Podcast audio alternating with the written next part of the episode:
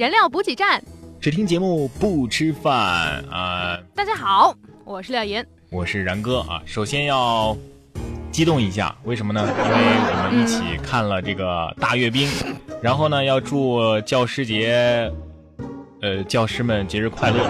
但是呢，这两件事情都已经是过去很久的事情了。呃，那么现在正在进行的是什么呢？嗯，也许有的同学还在军训当中吧。我觉得，就是如果我们再不更新节目的话，可能会引发一些暴乱。呃，比如说。就有一个人让我们，他问，他就一直逼问我们为什么不更新节目。然后呢，我我就跟他解释，我就说，我说是这样的，我说这个节目呢，我们是没有任何的收入的，我说这个节目只是作为我们一个爱好在做而已。我说，所以我们必须要把我们正常的工作做完了之后，才能来做这个节目。然后他说，那我不管，你就做啊，你快点更新啊，你做啊。我觉得，但是呢，大家会不会觉得我们是骗钱的呢？因为我们这个节目刚有众筹功能之后，刚有这个人给我们打了赏之后，我们就不做了。然后我们群里面有很多非常体谅我们的听众啊，就说啊，你要体谅一下别人。他说，那你有本事你就给他们发工资啊，你给他们发工资，他们可以每天都更新。对，这话说的对。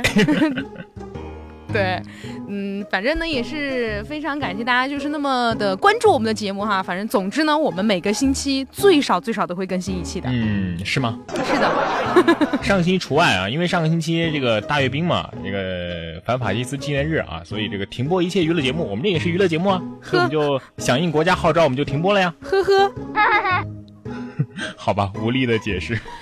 好的，我们回到我们的这个话题当中来哈。上一期呢，我们说到这个话题是军训。那根据美国的军用卫星显示呢，自八九年之后啊，每年的九月份左右，中国境内就有上百万神秘的部队在各大城市集结。但是呢，他们半个月之后又神秘的消失了。后来，美国是投入了上亿美元的经费，对我们这个现象进行战略研究，最后得出了一个。结论，你问我啊？什么结论呢？那就是开学军训。没错啊，上一期给大家发出的这样一个互动话题呢，就是军训是一种怎样的体验？对呀。哎呀，回想当年的军训啊，我们的记忆可能有一些共通点，嗯，就是通常都会记住这样几种人。哪几种？和教官走得很近的妹子。还有呢？经常请假。缺席的机灵鬼儿，还有这几种，我觉得大家印象应该也比较深刻，就是会中暑晕倒的宅男，以及正步踢得很好的愣头青，还有装晕倒被发现的二逼。我倒是觉得吧，军训应该开心才对。为什么呢？因为你可以亲眼目睹那些长得比你好看的人一点一点的晒黑，然后变成丑八怪，而你。本来都已经那么丑了，晒黑一点又如何呢？你是在说我吗？不然呢？可是我真的觉得军训很累啊！你看，像像廖岩这种吧，娇生惯养哈，一站军姿呢，我就会汗流浃背。而且呢，有一件事情特别奇怪，嗯，一个留长发、看上去很痞的男生，有一次他主动要求换位置，他跑到我后面去，然后每次完了呢，都。贴我特别近，知道吗？特别不好意思，而且他还时不时朝我脖子呼气。这尼玛是变态吧？我也觉得呀。后来有一次我忍无可忍，我就说我吼他，你干嘛呀你？他显然被我的这种威严给震慑住了，于是他低声的说：“这不晒吗？你你你影子比较大嘛。”嗯，我都说了，你本来都那么丑了，晒黑一点又如何呢？对呀。不过这大热天的啊，太阳底下站军姿确实滋味不好受。嗯，我记得我军训那会儿站军姿，旁边一个同学就问我：“兄弟，好热呀，我们装晕吧？”嗯，啊，不好装吧？是啊，我也这么问的呀。可是话音刚落，只见他啪的一声就摔在地上了。哇！哎呀妈，我大惊啊，这装的也太逼真了。后来教官走过来一看，直接送医院了。原来他是真中暑了。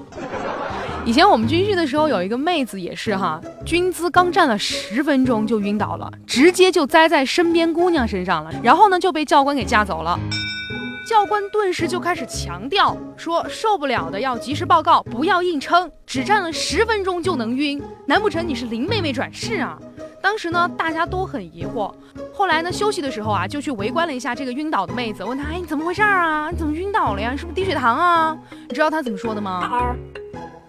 她说：“没有，我刚太困了，睡着了。”不过那会儿我们确实是想尽一切办法想要逃军训啊。女生还比较简单，直接说大姨妈来了就行。男生呢，可以说大姨夫来了呀。什么呀？难不成还让我去门口接一下？不是，反正我记得啊，有一个男生跟教官请假的时候是说：“哎，教官我腰疼。”这个时候呢，另一个哥们也出来说：“哎，教官我屁股疼。”教官说了一句话：“你们一个寝室的吧，都给我站回去。”好内涵啊这句话。但是真的有一次，我以前军训的时候啊，我突然那个亲戚来了嘛，然后特别累。说到这个大姨妈呢，我突然想起来，高一那会儿军训，有一个男生他背一个女去医务室，然后当时那个女生表情特别痛苦。医生检查之后呢，那个男生就问医生：“哎，医生啊，他得了什么病啊？”然后这医生就跟他说啊：“痛经啊。”结果那个男生不懂啊，华丽丽的就问了一句。他他他哪根筋痛啊？痛的这么厉害！当时所有的护士、医生都凌乱了。哎，通常啊，这教官训的都是学生嘛。嗯。可是你见过训老师的教官吗？怎么可能？怎么不可能？我们大一那会儿，我们班主任很年轻嘛啊。嗯。军训第一天，教官和班主任还没见过面呢。班主任当时站在我们旁边指导我们站姿，突然教官从后面来就过来踹了一脚，骂道：“哎，给我好好站好。”哇！哦班主任从地上边爬起来边说：“ 我是班主任。”那个教官当时那个羞涩，你们教官是故意的吧？对呀。我们以前军训的时候呢，我们那个教官是湖南的。然后呢，有一天你知道湖南人有口音嘛？然后教官就跟同学说：“一班杀鸡，二班偷蛋，我给你们做稀饭。” 啥意思啊？难道要去露营烧烤吗？我们也没听懂啊，结果呢，有位同学看了他当时比的动作才明白，原来呢他是说的，一班射击，二班投弹，我给你们做示范。这口音也太重了吧？不过有的教官也是挺搞笑的。我记得我们军训那会儿啊，有一个大腹翩翩的这个军官啊，每次来检阅的时候都要做示范踢正步，说脚要擦着地面，发出擦擦的声音啊才叫合格。可是他自己呢，从来都踢不出来这种声音。只好，就是边踢的时候边用口中发出声音来代替。我觉得那个即视感好强啊！所有人边走那个正步，嘴里面边擦擦擦擦擦。你刚刚说了，你们那个湖南教官不是很搞笑吗？突然想起来，我们生科学院的教官喊口令才叫搞笑，倒不是因为口音。那是因为什么？你知道生科学院有各种专业吗？嗯。然后当时他这么喊的：植物这边啊，微生物那边，细胞中间，全体注意啊！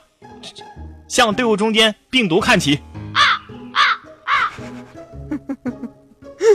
为什么 笑什么？为什么一点都不好笑？不好笑吗？不好笑。话说呢，我们高一军训的时候啊，那个教官也是非常奇葩，因为因为那个教官很喜欢玩那个单双杠，然后还教我们翻墙。有一次呢，就给我们演练了一次翻墙之后，手一指那个学校的围墙，就问我们有没有人愿意去体验一下。然后下面就骚动了两秒钟，有一个平时特别爱上网的二货，他马上就站起来了，助跑。攀爬，当时那个动作哇，一气呵成，翻过了围墙，他就直接跑了，他他就真的直接跑了。当时那个教官的脸越来越黑，叫也叫不住，拉也拉不住，我已经能够想象到这个孩子的下场了。当时，后来我们跟教官也混熟了嘛，也就经常跟教官开个玩笑什么的。记得高中军训的时候呢，由于天色已晚，教官决定给我们讲故事，他这么讲的。我以前当兵的时候啊，一个人在山上，什么都没有啊，吃的用的什么都是空运过来的，只有一条大狗陪着我们。你们猜这狗后来怎么了？怎么了？结果有一个啊，结果我当时也很好奇啊，我就问，嗯，难道狗怀孕了？结果我一晚上都没睡，净绕操场跑了。我们都知道军训的时候是不能够带手机的。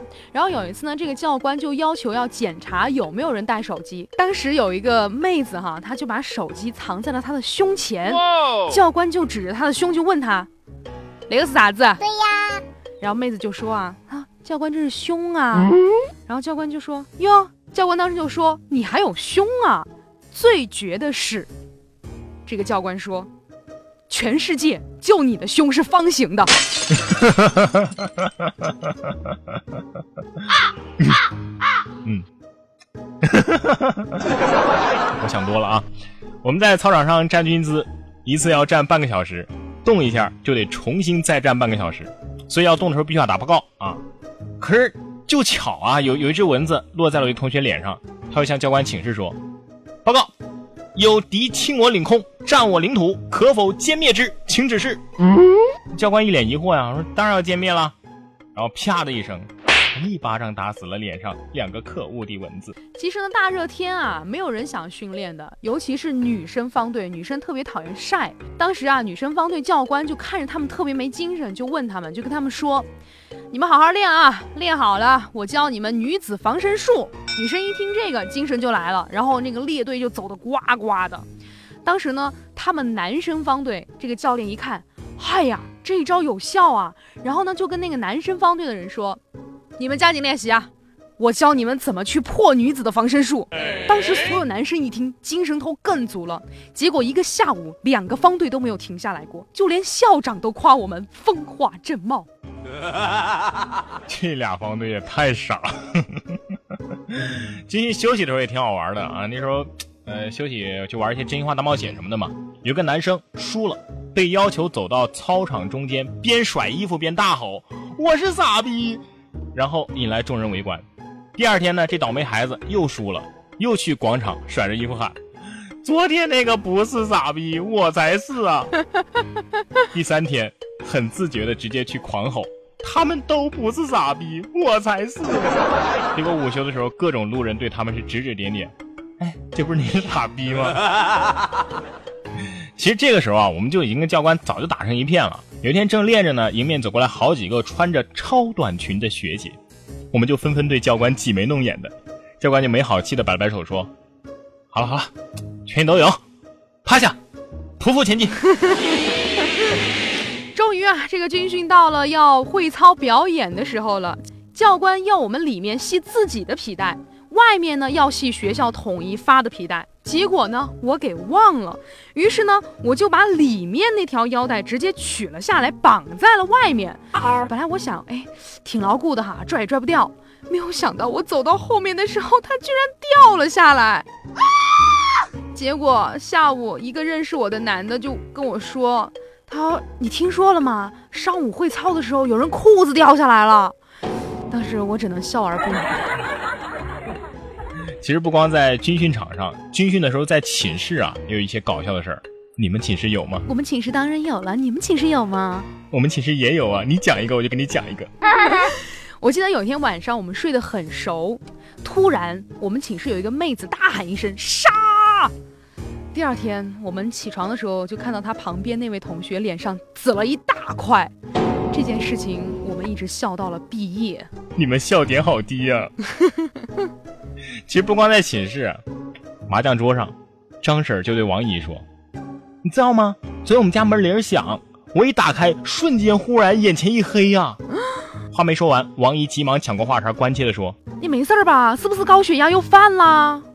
张婶摆摆手，回着笑道：“呃，没事没事，是我家闺女军训回来了。她家闺女就是廖岩。我我我老妈不姓王。”我当时军训的时候，我就在想啊，等到下一届大一来军训的时候，我就叫上我女朋友，一起把迷彩服穿上，买个大西瓜，在一个阴凉的地方，我搂着女朋友，女朋友搂着西瓜，一勺一勺的挖给我吃，让大一的羡慕嫉妒恨。如果教官来了，我就拿出学生证说，我大二的。结果呢？你这样做了吗？没有，我没有女朋友。当时。好了，我们说了那么半天啊，我们赶紧来听一听我们的听众们都是怎么说的哈。来看到这位叫做会飞的猪 DJ，他说：“军训那就是花钱买难受啊，因为大姨妈来，直接跳过了一个星期的折磨，那挺好的呀。”对呀，真的可以吗？你们女生的大姨妈来了就就可以去门口接一个星期啊？不，对啊，你跟教练说嘛，教练就他懂得起的。真的。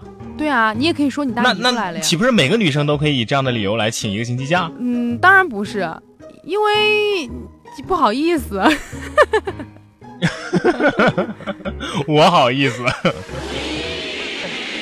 下面这位啊，这个叫这个名字有点意思啊，呃，我来读啊，叫 A V C E V C 是怎么来的？你家开头是 A 字好不好？A V C 啊哦，A V，A V C Y T。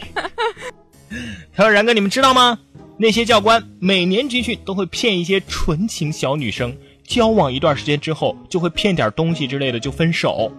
当然了，不能以偏概全，我可没有一棒子打死哦我。以前军训的时候就是啊，我大学军训，你被教官骗了，我不是纯情小女生，哦，你把教官骗了我。高中军训的时候和我大学军训的时候都有教练跟我们学生谈恋爱的经历。哦，最后呢？来看到这位叫做赵 Mandy 哈，他说高中军训的时候很刻苦，教练对我的印象呢也很好。我个子高，总是给我安排在第一排，还让我当班长，总是站在我旁边和我唠嗑。军训三个月之后，我们就在一起了。你看，你看，你看，他说啊，他大我五岁，经历了两年的异地恋，有一回半年见了一次，现在我们已经在一起四年了，家长同意我们，并且见面了，这辈子就是他了。我二十三，他二十八，结婚了，求祝福。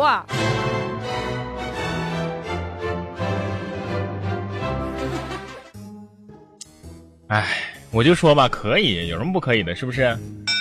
其实我觉得中国的女生还是对兵哥哥有那种向往，难道外国的就没有吗？外国的兵哥哥更帅。鱼子酱喵他说啊，今年整个九月份求高温求暴晒，一看就不是在军训的。他说求四十度求没有雨，我们苦点没关系，一定要让义务级军训的孩子们得到锻炼呀。对呀，对，当时我们也是这样想的。起司少女她说：“稍息列阵，向右转，向左转，向前看齐，切步走，呀二一，呀二一。”哎，这个一二一真的有哎。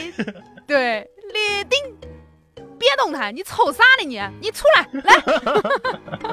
哦，既视感太强了啊！因为这军军训的军官都是来自全国各地啊，各种口音的都有啊。对，说到口音，下面这位叫做你们干嘛全起英文名啊？很为难我的好不好 他们懂，他们知道你的口味，知道你的需求。z e r l o v e r 他说啊，团结就是你娘，团结就是你娘，你娘是什么？哎，铁，这你你娘娘是是铁钢，你娘才是钢呢。啦啦啦！维仙他说想让萧敬腾来我们学校开演唱会，连着开一周的那一种。呃，你们学校给得起这个钱吗？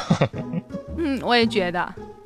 半仙儿幺幺他说啊，教官好帅啊，我想和他们谈恋爱。谈恋爱之后会发现，教官好浪啊，你和好多女生都好暧昧啊。咦，你脑袋有问题。他说，军训半年之后，你会发现学校多了很多漂亮的妹子。哎，这是真的。必须要半年之后。呃，因为晒太黑了嘛。对，我觉得军训前跟军训后的反差真的很大，就不像我啊，我就一如既往的这么美。哦，那你说下面这位网友说的是你呢，还是那个他呢？嗯，应该是他。他说，总有几个绿茶婊跟教官玩的很好。我跟教官关系不好。哦，你是在撇清这个关系吗？对。善良的猫王他说，军训完回家准备洗澡的时候，我妈瞥了我一眼。哎，你洗澡还戴眼镜啊？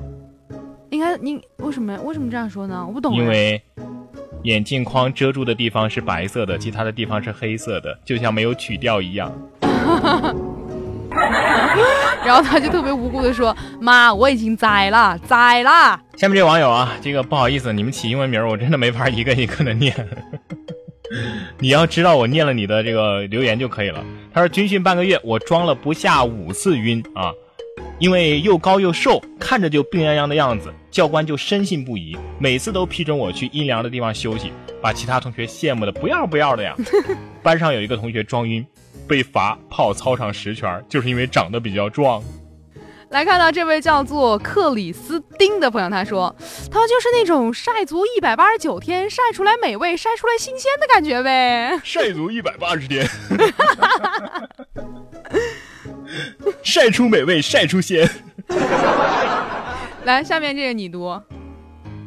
Scale 啊，这个好读。Scale 他说啊，嗯眼前的黑不是黑，你说的白是什么白？已经不敢接受黑成了碳的事实。嗯，但是还是要提醒各位正在军训的朋友哈，一定要注意防晒，因为其实长时间的暴晒的话，对皮肤是非常不好的。好的，那我们推荐一下廖岩出品的防晒霜吧。廖岩出品的。防晒霜，嗯，这个口子给我留着吧，等我出品了我再加进来。啊，接下来是各位听众和网友给我们留言了啊。小蜗牛 ZDB 他说：“不是已经打赏了吗？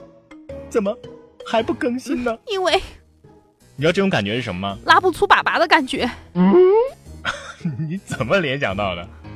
因为就是要出又不出，不出又要出啊。不是，我觉得这种感觉就是你在淘宝上付了款，但是他一直不发货，对对对。笑猫黑旋风他说我打赏了哦，哈哈哈，爱你们哦，哈哈哈，听了几百期了，哦。嘿我我们有出几百期吗？嗯，他可能反反复复听的吧。遗失水晶鞋的灰姑娘她说节目很不错哟，我要介绍给我的同学、我的老师、我的朋友、我的亲戚、我的同事、我的男友、我的前男友、我的前男友的现女友。哇非常棒。来看到这位叫做最美不过初见幺二九，他说这个节目真的很棒，比什么段来了呀、糗事儿播报呀毫不逊色，喜欢一百个赞。哎，就是更这句话新频率没人家多。但是我们跟这个同那个什么，就是想说，我想表达什么来着？我们的这个特色就是主持人的这个语言组织能力不太强啊。就是这个段子来了是吧？你看那一节目都特别优秀，如果有又有这个听众这样夸我们，我们还是很有成就感的，对不对？但是我唯一有一点不太满意的就是，你为什么是一百个赞，而不是一百个赞赏呢？对呀哦，赞赏，赞赏还是赞啊？要打赏。对。青梅缭乱按了竹马，他说：“好喜欢，心情不好的时候听了就立即恢复了，嗯，我们的节目当时然后就立即又不好了。我们设计当时这个节目就是要为大家带来正能量，虽然说我们现在在带来正能量这方面做的不是特别好，我我们很正能量啊就以前我们还有点什么鸡汤啊什么的，现啊！对，在没有说到这儿，这个雪娇娇娇说好要努力，这个朋友，你看他的名字起的就很正能量嘛。雪娇娇娇说好要努力的呢，他说啊，怎么没有廖岩的心灵鸡汤和燃情脉脉了呢？因为被然哥给取缔了。哎，你不要把什么事情都赖在我身上好吗？我是为了给你减轻负担呢。好吧，那怪我喽。我们我们其实主要的目的想让这个节目更加的流畅，结果呢事与愿违，因为我们主持人的语言组织能力太差了。难道说有了我的这个心灵鸡汤之后，我们节目就不流畅了吗？不是可以有，但是你可以巧妙的植入啊，不一定非要固定一个板块，对不对？比如说现在我们就植入了一个心灵鸡汤，雪娇娇说好要努力的，好，来看到这位叫做 A V C Y T 的朋友，他说赞赞赞啊，然哥太瘦了，多吃点肉啊。那是因为然哥他吃了不长啊，跟吃肉那是因为你没有看到现在的我，真的啊、你长胖了。哇哦呃，应该比我设计的那个照片要胖得多了。哦哦，对对对，那个照片是他以前落难的时候的照片，他现在多有钱。他说每次看你们的评论啊，他说每次看你们念评论都是南方的，难道听这个节目就我一个北方的？我突然怎么有点成就感呢？错了。谁说的？我们谁说就你个北方在听节目啊？我们这个节目的听众哈、不仅遍及了中国的大江南北，还遍及了我们那个什么新加坡呀、嗯马来西亚呀、美国啊、阿根廷英国啊。布宜呃布宜诺斯艾利斯啊。对，所以大家不要觉得，你不要觉得你只有你这一个北方人啊！你你看今天这个评论一念，肯定很多北方人出来给你打招呼。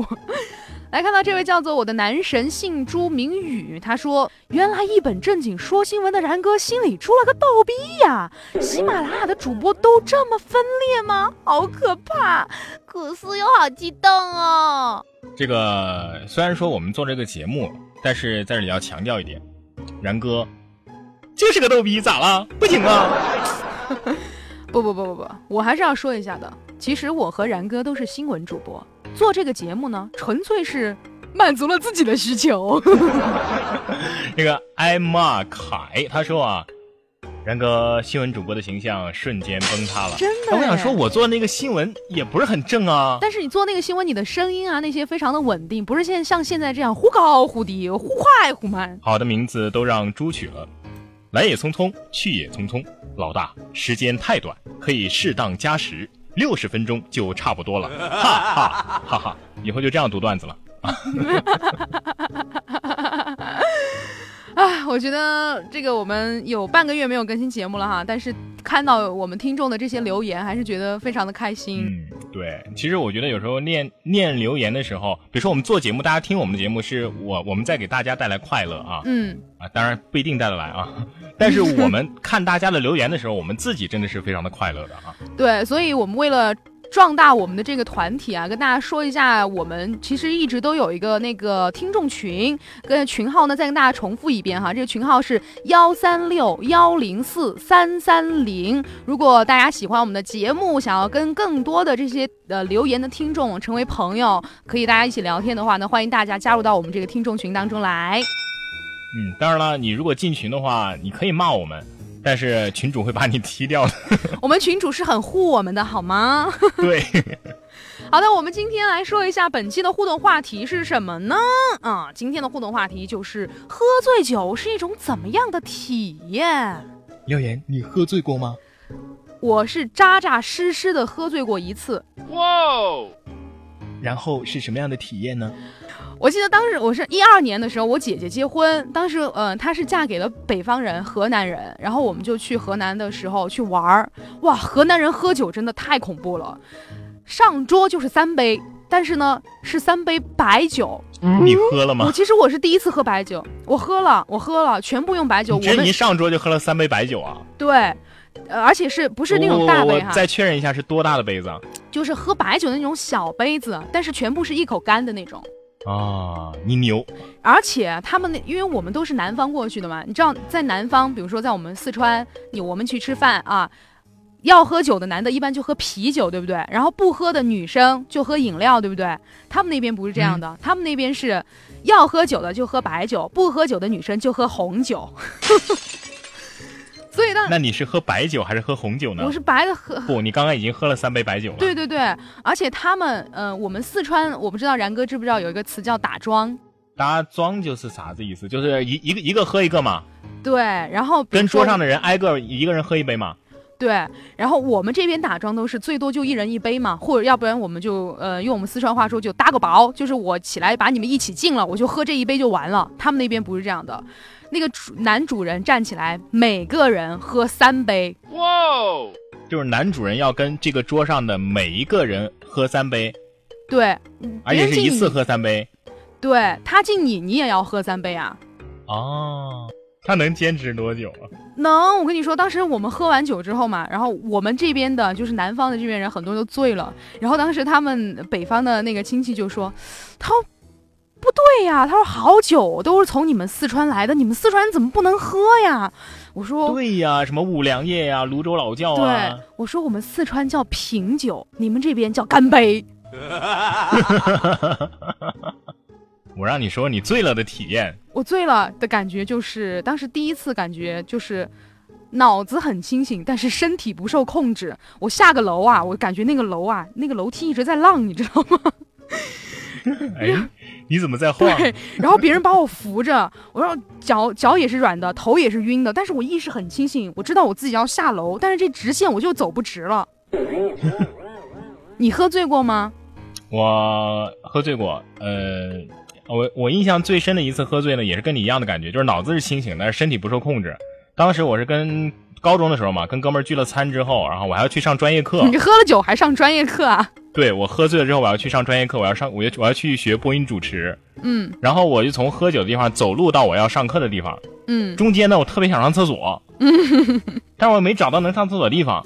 然后就在此时此刻，我眼睛一亮，发现路边我那我们那边是一个很繁华的街区，你知道吗？但是路边有有一片很荒芜的工地，就是那个那栋楼已经被拆掉了。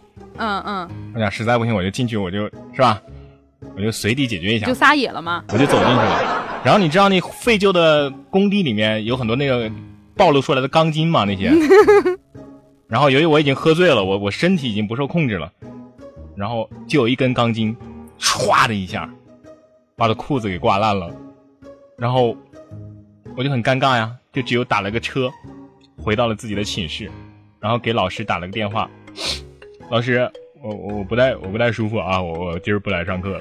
好吧，那我跟然哥跟大家分享一下我们自己喝醉的经验哈。其实喝醉酒不是一件非常好的事情，对身体很不好，所以提醒我们收机前的各位呢，就是喝酒一定要适量。但是大家可以来跟我们分享一下，你觉得喝醉酒了是一种怎样的体验，或者说您在喝醉酒之后有什么非常有趣的事情，都可以来跟我们分享一下。欢迎大家在我们的节目下方直接留言，或者是在我们的新浪微博廖岩岩 P O P P Y 和然哥说新闻里面给我们私信和留言都可以，都可以。当然了，你也可以在然。然哥的微信公众平台上面，然哥脱口秀找到他就可以啦。嗯，下一期的节目呢，我们就跟大家分享一下喝醉酒是一种怎样的体验，喝醉酒有哪些好玩的事儿呢？好的，最后再提醒大家一下，我们燃料补给站的听众群啊是幺三六幺零四三三零，欢迎大家加入到我们这个大家庭当中来。嗯，好的，我们本期的节目就是这样啦，感谢您的收听，我们下期再见，拜拜。拜。Come on now. I said one, two, three. 아직도 내가 네 거라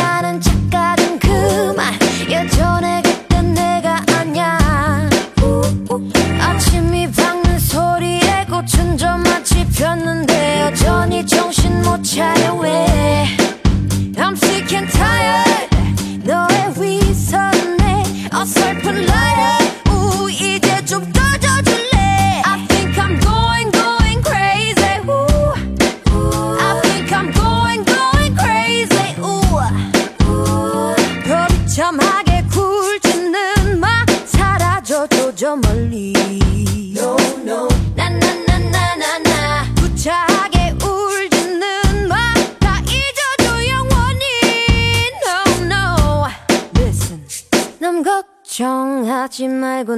나 잘해 네 그런 동정 따윈 필요 없어 uh, I said a one and two and three four 오 시간이 모든